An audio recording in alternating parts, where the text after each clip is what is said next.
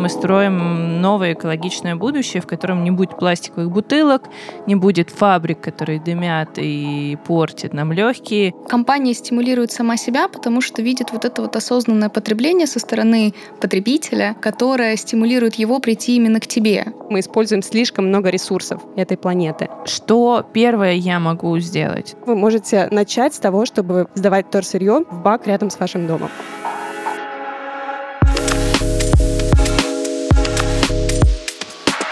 Ink Tomorrow начинался как формат офлайн мероприятий, но все мы оказались в ситуации, когда должны придумывать новые решения для наших проблем. Нам пришлось прийти в э, формат подкастов, где мы сузили нашу аудиторию только для спикеров. Ink Tomorrow — это цикл мероприятий, посвященных тем или иным проблемам, с которыми мы сталкиваемся сегодня или столкнемся в будущем. И сегодня мы будем говорить про эко-будущее. Меня зовут Катя Кинякина, я главный редактор журнала журнала Инк. С нами сегодня в гостях, как всегда, представитель БАТ Россия. И это сегодня с нами Анастасия Иванова, руководитель БАТ Россия по деловым коммуникациям и устойчивому развитию. А также с нами приглашенным гостем сегодня выступает Екатерина Шипилова, менеджер по реализации экопроекта в компании «Экотехнологии».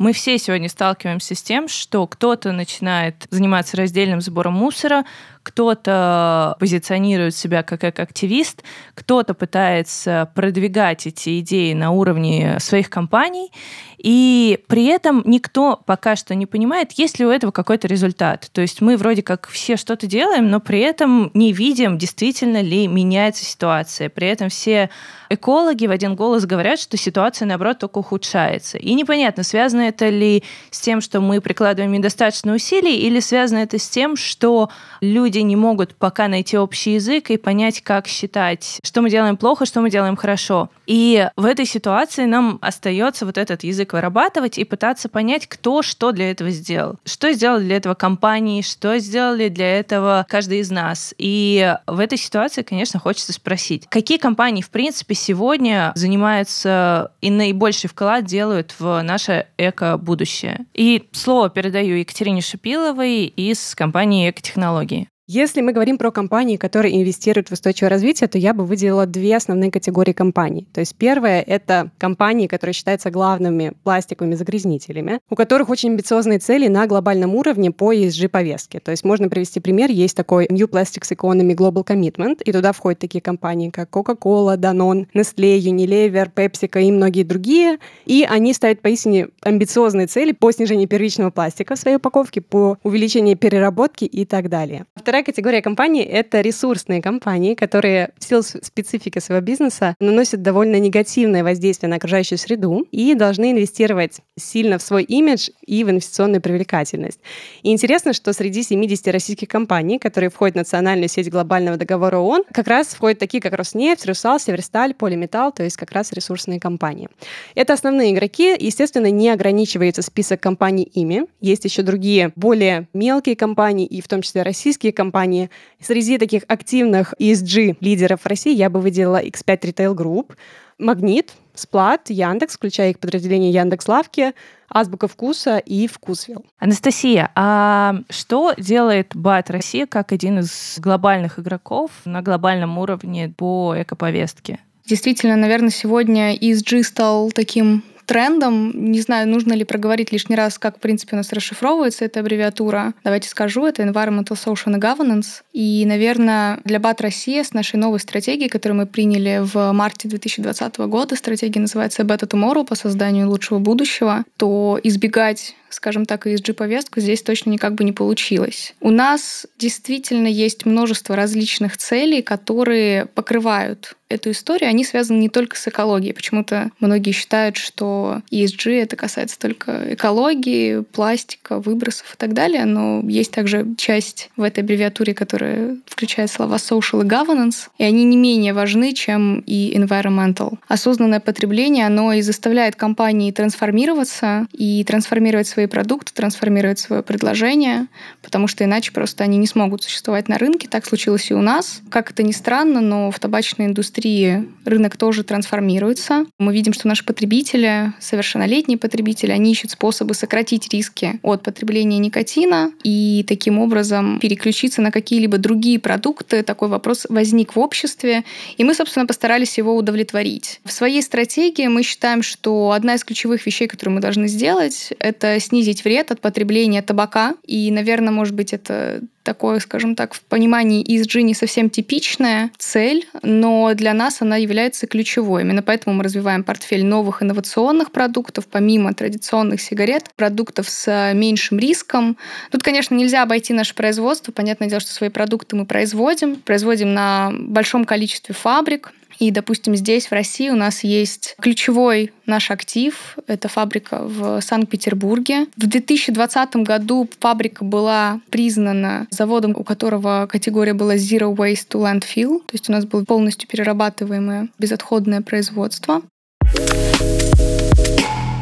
Екатерина, у меня к вам будет вопрос. Компания Экотехнология, она вообще чем занимается? Вот что вы делаете ежедневно для того, чтобы мы могли сказать, действительно мы строим новое экологичное будущее, в котором не будет пластиковых бутылок, не будет фабрик, которые дымят и портят нам легкие. И, в принципе, что делает компания каждый день для того, чтобы действительно говорить о каком-то устойчивом развитии? Мы помогаем другим компаниям как раз делать то, что вы перечислили. То есть мы агентство, экологических услуг, как раз environmental, больше, то есть с фокусом на экологическую составляющую, нежели социальную.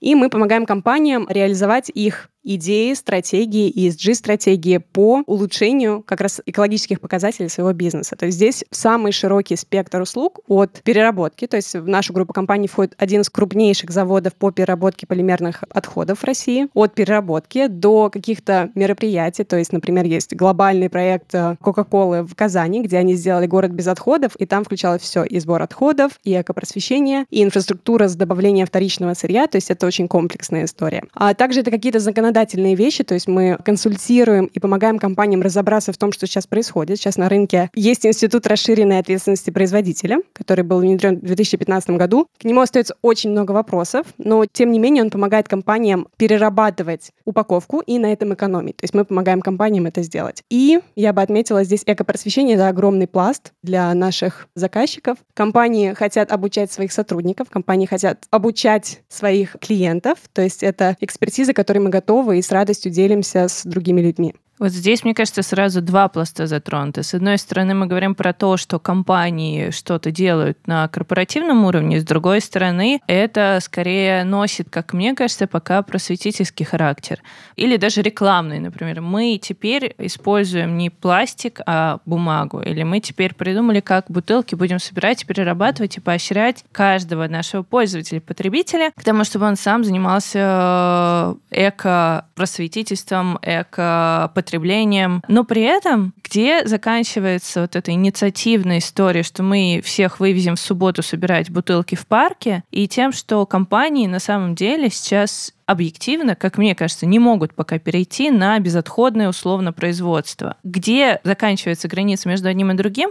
И есть ли у вас ощущение, что от слов сейчас компании стали действительно переходить к делу? Или пока что это чисто имиджевая история, что компания зарабатывает бонусы в лице своих потребителей? Безусловно, это какие-то конкретные решения. То есть я не могу сказать, что компании заявляют о чем-то этого не делают. И я бы сказала, что здесь два направления, как подобная деятельность влияет на бизнес. То есть мы говорим про про решение для самой компании, и уже известно, что компании с реализуемой ESG-повесткой ценятся больше на рынке. То есть это цифры McKinsey, и они считают, что в будущем этот фактор будет еще расти. То есть компании, которые вкладываются в ESG-повестку, будут более привлекательны для инвесторов, чем их менее социально ответственные конкуренты. Также есть второе направление, это непосредственно эффект на общество, на окружающую среду. И мы видим как раз как с 2015 года, когда был внедрен институт РОП, компании действительно начали вкладывать свои ресурсы в то, чтобы перерабатывать упаковку. А что это за институт? Давайте, конечно, расскажу поподробнее. Расширенная ответственность производителя — это требование к компаниям, чтобы они перерабатывали часть своей упаковки. То есть есть некий норматив. И если компания условно выпустила миллион пластиковых бутылок, то условно 15% она должна переработать. Не обязательно те же самые, понятно, что это нереалистично, но собрать с рынка вторичное сырье и отдать его на переработку. Если компания этого не делает, то она платит экосбор. Ну, по большому счету, это просто дополнительный налог. И компании, у которых есть очень четкое понимание, что они хотят быть ответственными, они не могут себе позволить просто платить дополнительный налог, они вкладываются в то, чтобы как раз собирать эту упаковку. А в России этот налог сколько составляет?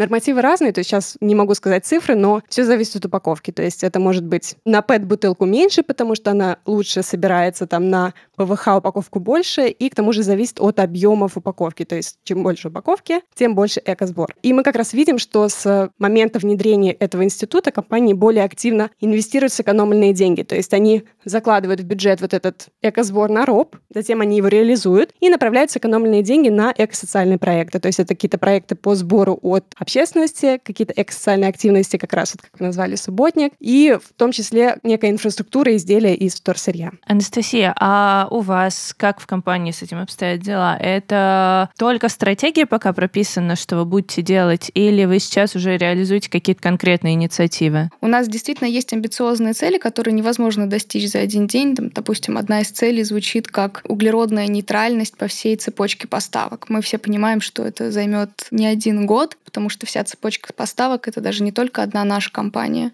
но и все наши партнеры. Что касается непосредственно ESG целей, помимо продуктового портфеля, который мы расширяем, есть определенные инициативы на фабриках. Так, например, у нас на нашей фабрике в Санкт-Петербурге, помимо безотходного производства, имеются определенные датчики, которые сохраняют энергию, которые регулируют потребление воды и так далее. Более того, в России нам есть чем гордиться, потому что этот завод является одним из самых эффективных в группе с точки зрения потребления энергии и расхода воды. У нас нет такого большого количества пластика, как, возможно, у других FMCG-компаний, которые производят напитки или которые производят различные средства личной гигиены.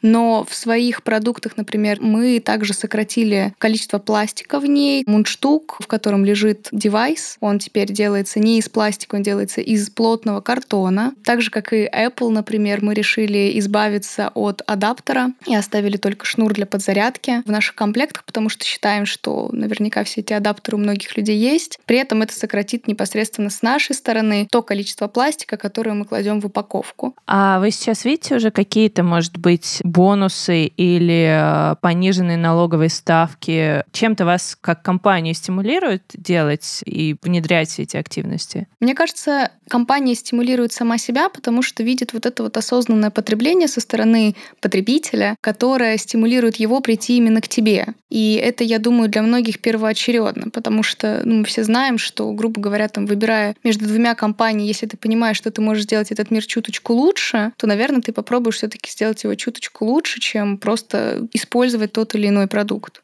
Но если честно, мне кажется, что пока что все равно это маркетинговая уловка. То есть действительно мы привлечем новую аудиторию, которая заботится об экопотреблении и экобудущем, если мы будем говорить, что мы эко-компания. Но если говорить чисто про потребителей, то здесь мне кажется, что люди выбирают тот или иной продукт, не ориентируясь на экологическую повестку компании. Если человек хочет и любит курить, например, сигареты, он будет курить сигареты. Если он хочет перейти на системы нагревания табака, он будет выбирать тот продукт, который ему нравится, вне зависимости от повестки компании. Конечно, нам кажется, что государство должно поощрять, скажем так, осознанное потребление, будь оно экологичным, ответственным, социально ответственным или каким-либо еще. В России, мне кажется, было бы, и в принципе мы в компании считаем, что было бы важно, чтобы это поощрение присутствовало на регуляторном уровне. Допустим, у потребителя должно быть понимание и возможность узнать о продукте. Например,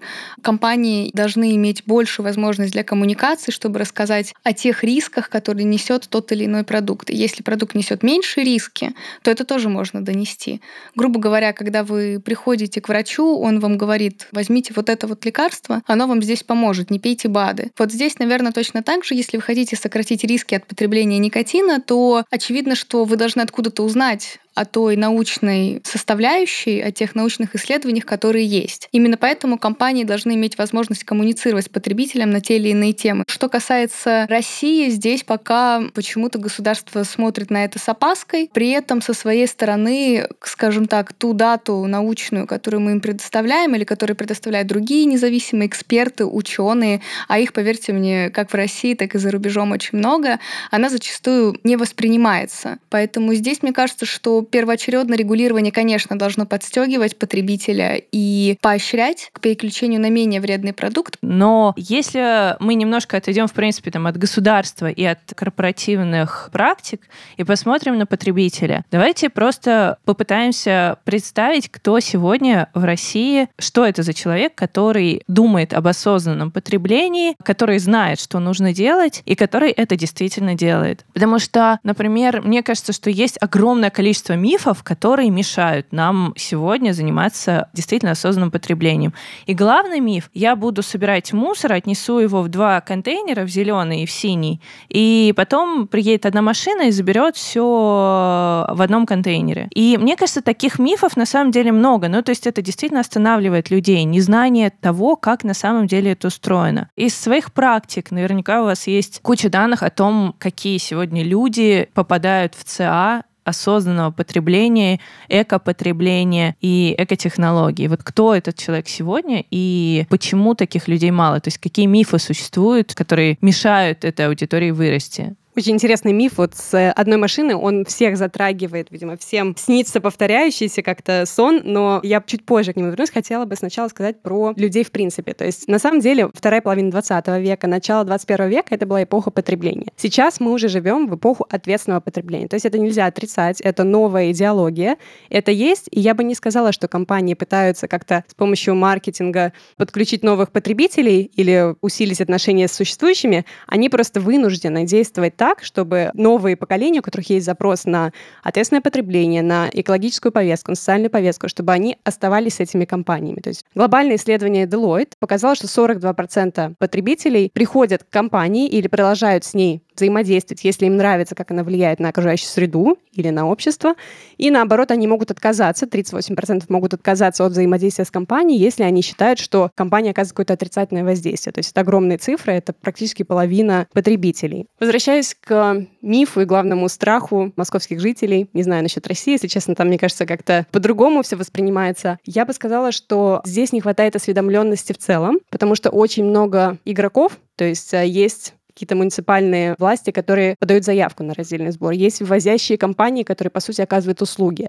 И ни один из этих акторов не занимается очень доскональным экопросвещением. То есть, я думаю, многие в Москве видели сейчас такие очень одиозные плакаты в духе коммунизма, то, что нужно сдавать на переработку, но на самом деле этого не совсем достаточно. То есть нужно очень долго рассказывать про то, что мы сдаем, как мы сдаем, как это вывозится. И после этого, когда люди уже более осведомлены, они поймут, что, например, в Москве реализована система дуального сбора, это значит, что все вторсырье собирается вместе, это нормально. Его забирает одна машина, и это вторсырье едет на пункт досортировки. То есть его нужно дополнительно досортировать, разделить полезные фракции, убрать то, что там не должно находиться, и затем уже передать раздельно рассортированные фракции на переработку. То есть это система, которая может хорошо работать. И я призываю, если у вас нет какого-то доступа к экоцентрам, к каким-то точкам сбора, которые максимально ответственно относятся к вторсырью, то вы можете начать с того, чтобы сдавать вторсырье в бак рядом с вашим домом.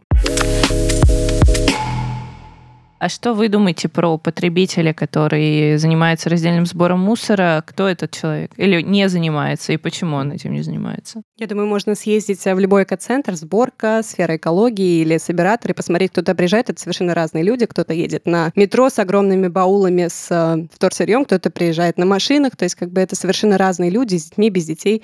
Поэтому, мне кажется, здесь нет какого-то четкого профайла, который мы пытаемся выделить. Наши продукты распространяются исключительно на совершеннолетних потребителей. Но, скажем так, что касается, допустим, там, потребления каких-нибудь напитков или сбора пластика, мне кажется, действительно это все зависит от воспитания, какого-то внутреннего самосознания человека. И тут нет такого, что подростки это не делают, а взрослые это делают, или наоборот. Ну, кстати, у вас это вообще интересная ситуация, потому что мне кажется, что есть категория людей, которые там, мужчина 65 лет, работает дальнобойщиком, и такой, я 45 лет курю, и я буду курить тяжелые сигареты. Ну, то есть вы его никакой социальной рекламой, как мне кажется, не переубедите и не перевоспитайте. То есть у вас, ну, по моему представлению, должна быть какая-то верхняя планка людей, которые действительно готовы переходить к осознанному потреблению. И, безусловно, во всех категориях есть исключения, но мне кажется, что у вас ваша стратегия и, в принципе, компания, нацеленная на осознанное потребление, она распространяется на достаточно узкую категорию людей. Более того, мне кажется, что в плане регионов тоже существует очень четкая градация, докуда эти экотренды, назовем это так, доходят. И сила вот этой волны, она достаточно ограничена. Но если нет, поправьте. Знаете, да, вы затронули очень любопытную тему, потому что действительно, согласно нашей стратегии, мы считаем, что ее определяет потребитель во многом. И именно поэтому у нас довольно широкий портфель продуктов, которые совершенно разные. И помимо этого, в каких-то странах мы выходим даже согласно нашей стратегии Beyond никотин за пределы никотиновых продуктов. Здесь потребитель, он жаждет инноваций. У нас люди, если видят, даже как со смартфонами, да, люди, если видят новый смартфон, они тут же идут их и покупают. Они берут их даже в кредиты и так далее. Так же, как было с кофе. Если бы мы приходили в любую кофейню 15-20 лет назад, у вас там было три вида кофе, эспрессо, американо, капучино, и вот среди них люди выбирали. А сейчас, когда ты приходишь в любую кофейню, у тебя там и декаф, у тебя различные сиропы, матча, что угодно, что-то вообще без кофеина, да, и при этом есть супер сильные какие-то кофеинизированные напитки. Вот, наверное, в нашей индустрии также. Люди готовы в России пробовать, смотреть, что есть инновационного, и понимать, нравится это им или нет. И, например, мы видим, что наш продукт, он отвечает представлениям потребителя об инновационности. Слушайте, но все-таки у вас в любом случае ваша стратегия и ваше позиционирование нацелено на определенную целевую аудиторию. Она так или иначе, естественно, ограничивается какими-то возрастными рамками. Она ограничивается числом это 1 миллиард совершеннолетних курильщиков во всем мире. И наша стратегия, и все наши новые продукты, и традиционные продукты, они нацелены исключительно на нее. Еще интересный момент. В коммуникации вы постоянно используете апелляцию к конкретному потребителю, что человек осознает, что он делает себе вред, и перейдет с табака на какую-то другую продукцию, менее вредную для его непосредственно здоровья. Но при этом есть вред не только индивидуальный, но и вред общий, глобальный. Есть ли у вас какие-то цифры конкретные по тому, сколько вредных испарений или сколько вредных газов образуется, производится курильщиками? Пассивное курение действительно является большой проблемой, особенно в России. Слава богу, что сейчас в ресторанах курение запрещено, и мы считаем, что это совершенно правильно, потому что люди вокруг не должны страдать от табачного дыма. При этом, что касается новых продуктов, там табачный дым полностью исключен. Были действительно исследования, которые показывают, они проводились в комнатах, где люди, допустим, в одной комнате курили, и в другой комнате использовали вейпы. Соответственно, оценивалось качество воздуха, его загруженность различными веществами. И в той комнате, где использовались вейпы, исследования показывают, что количество канцерогенных веществ в воздухе было в разы меньше, чем в той комнате, где было задымленное помещение. И в том числе, мне кажется, что есть, допустим, такие категории, как никотиновые пеки, когда нет даже пара. То есть полностью исключен процесс вдыхания вдыхания и выдыхания. Человек просто кладет непосредственно пэк в рот, и никотин абсорбируется через его слизистую. Я считаю, что здесь тоже определенный тренд на осознанное потребление. Мы понимаем, что подобные новые продукты, они в том числе создаются для того, чтобы минимизировать воздействие табачного дыма на окружающих. Как вам кажется, кто сегодня, в принципе, делает больше для нашего светлого эко-будущего? Компании или каждый потребитель, который выбирает путь осознанного потребления? Я бы сказала, что это явный симбиоз потому что компании действительно это важный компонент в уравнении, если мы говорим про движение в сторону циклической экономики, потому что компании создают то, что загрязняет окружающую среду, у них есть механизмы воздействия на это, и они могут это сделать, то есть у них есть ресурсы, чтобы как-то улучшить эту ситуацию. Но, естественно, как бы без потребителей не будет и того, что этот продукт потребляется, и, соответственно, не будет какого-то запроса и как раз ответа на то, что компании пытаются нам донести. Я а, как раз про то, как конкретно можно повлиять, то есть молодой человек 25 лет, который купил бутылку Пепси, он может, если в его городе установила компания какую-то систему сбора, потом сдать ее на переработку. То есть это такой замкнутый цикл и симбиоз компания создала условия, и потребитель откликнулся на этот запрос. Ну а по факту сейчас вот есть компании, которые действительно активно внедряют какие-то акции, какие-то решения. И есть потребители, которые даже не познакомившись с рекламой, с рекламными кампаниями, принеси пустую бутылку колы, получи полную в подарок условно. Потребители, которые сами осознавая, что они хотят вести такой образ жизни и заниматься раздельным сбором мусора, фактически они ничем не мотивированы, кроме собственной идеи сейчас. И они начинают собирать мусор, начинают выходить в парки на субботники, и в целом позиционируют себя как некие экоактивисты. Возможно, это просто модно, и это дань моде. Кто-то делает это действительно из искренних побуждений, осознавая, что потенциально через 10 лет, через 100 лет мы будем жить просто в планете, покрытой пластиком. Собственно, вопрос заключается вот в чем. Условно, в эко-будущее вклад 40% делают люди, которые сами что-то организуются в группы или индивидуально собирают мусор, или компании, которые сегодня уже внедрили какие-то технологии экопереработки, например. Вот сегодня как обстоит дело? Чья инициатива сейчас на данный момент сильнее? Очень сложные вопросы, потому что хочется докопаться, там 40% вот этого, 60% вот этого, так нельзя посчитать. Но на самом деле мне очень откликается то, что вы сказали про экоактивистов. На самом деле, мне кажется, это вот очень сильный способ такой самоидентификации, потому что это то, что волнует многих людей.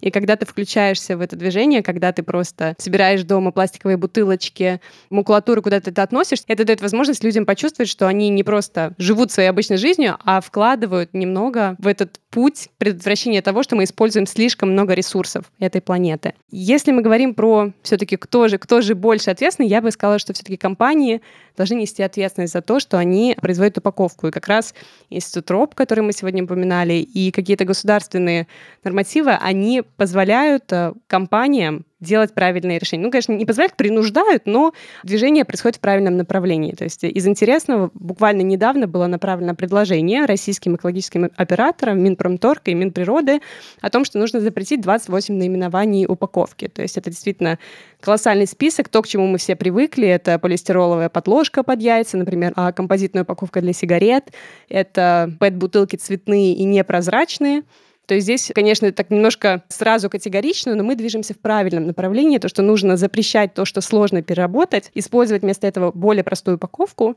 и за счет этого потребителям будет проще. Тогда не только экоактивисты смогут делать правильное решение, а даже вот дальнобойщик 65 лет, у него будет пэт-бутылочка, и он ее сможет выбросить легко в контейнер для вторсырья. То есть по факту сегодня мы сталкиваемся не только с тем, что люди условно не образованы в плане экоактивизма, но и с тем, что у них нету достаточно возможностей быть экоактивистами.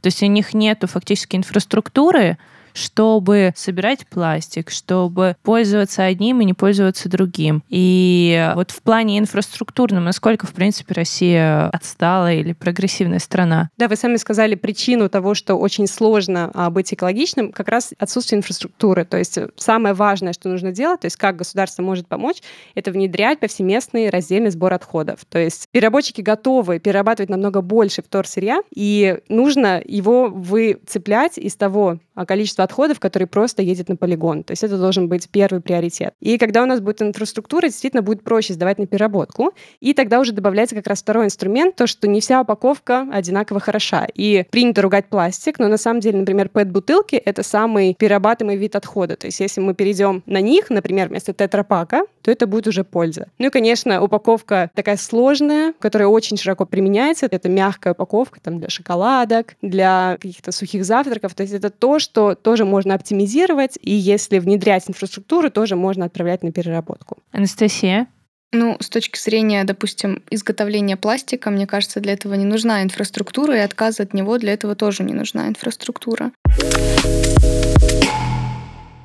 Представим, что я хотела бы сегодня стать экоактивистом. Что первое я могу сделать? Ну, то есть это условно выбросить весь пластик и сказать, я больше не пользуюсь пластиком, или это пойти на какой-то, не знаю, ресурс почитать, где мне выбросить весь свой пластик, или это отказаться от сигарет или от чего-то вредного, от Кока-Колы, может быть, стоит отказаться, потому что она очень вредная. Вот что я могу сделать сегодня уже как пользователь, как потребитель, и достаточно ли инфраструктуры для того, чтобы быть супер экологичной? Да, вроде как во всех дворах Москвы появились контейнеры для раздельного сбора мусора, но достаточно ли этого? Потому что, например, маленькие бутылочки пластиковые мы выбрасываем, не донося до места проживания, а мы хотим выбросить на улице, при этом на улицах стоят обычные контейнеры, обычные урны, и э, выбрасывая туда пластик, что я теперь очень вредный житель планеты, или как мне позиционировать себя в этой ситуации?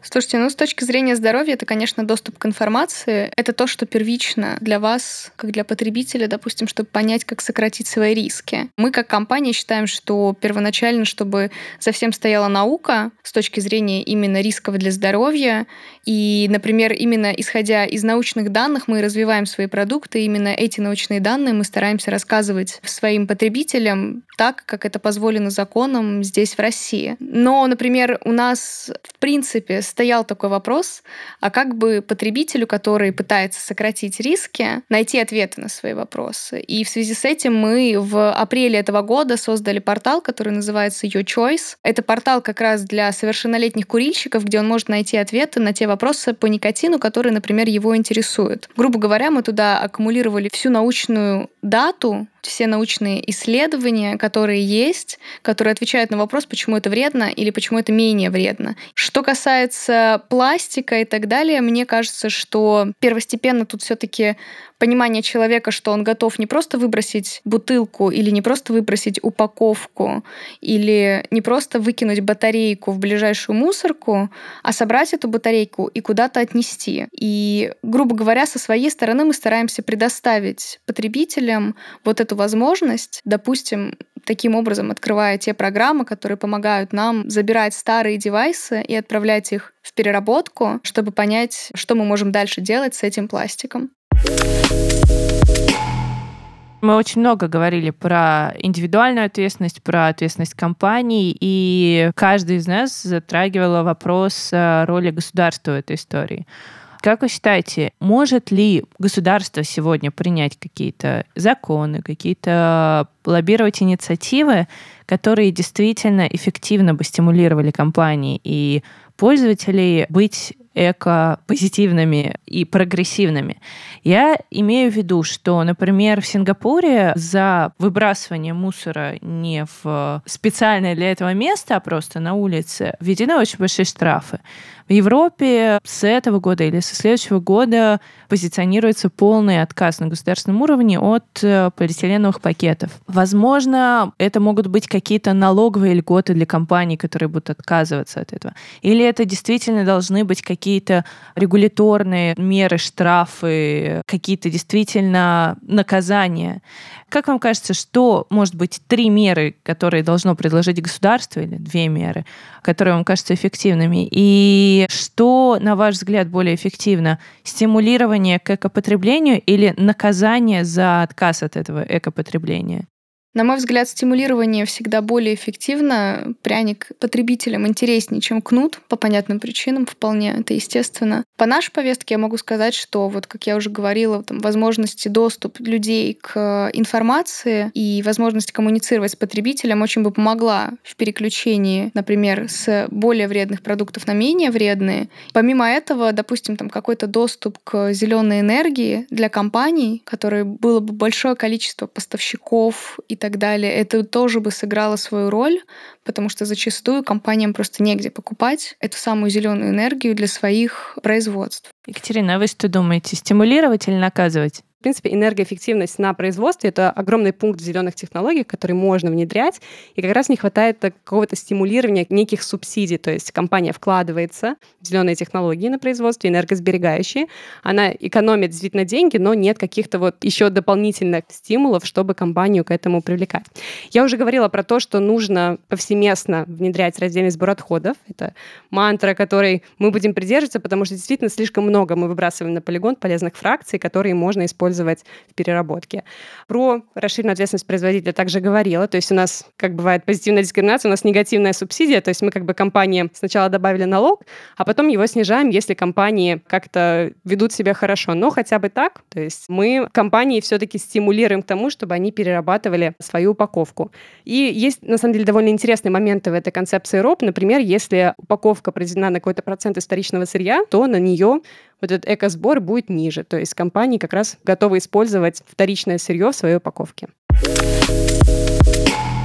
Мы очень много говорили о том, что компании идут по этому пути, что люди начинают приобщаться, сами индивидуальную ответственность чувствовать за наше эко-будущее. Если мы представим, что вот мы сейчас оказались в Москве, не знаю, через 50 или через 100 лет, как все будет устроено? Останутся ли здесь курильщики, которые курят сигареты? Будут ли существовать табачные фабрики или все перейдут исключительно на вейпы или системы нагревания табака.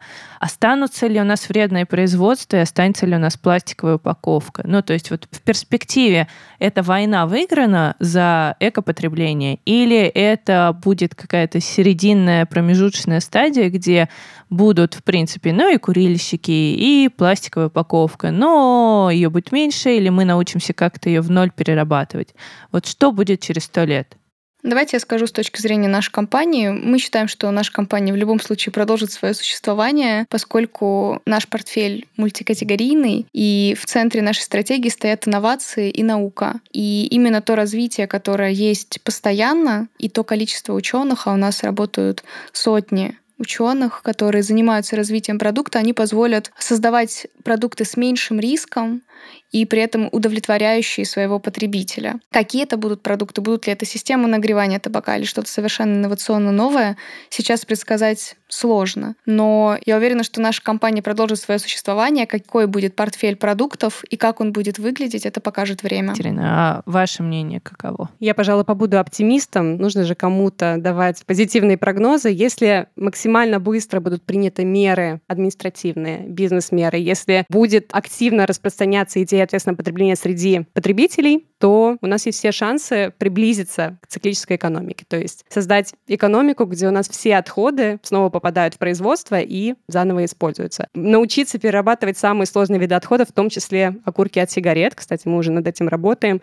То есть максимально использовать все ресурсы, которые у нас есть. И я очень надеюсь, что как раз наука и технологии нам в этом сильно помогут. А в целом, как вам кажется, вот через сто лет в принципе исчезнет проблема отходов? Или она, может быть, уже через пять лет может исчезнуть? Я думаю, через пять лет это слишком, ну, надо сильно постараться. Не уверена, что мы к этому готовы. А если внедрять прямо сегодня меры, которые способствуют циклической экономике, то это примерно 15-20 лет, я бы сказала, чтобы действительно перестроить все процессы производственные и систему обращения с отходами. Я надеюсь, что мы гораздо раньше, чем через 100 лет, придем не только к циклической экономике, ведь, по сути, вопрос не только в том, что компании оставляют очень много отходов. Каждый из нас в какой-то момент осознает, и я очень надеюсь, что вот это осознание каждого придет намного быстрее, чем через 100 лет, потому что через 100 лет будет совершенно другие люди с другими проблемами. Поэтому я надеюсь, что в ближайшие пару лет действительно при правильном планировании,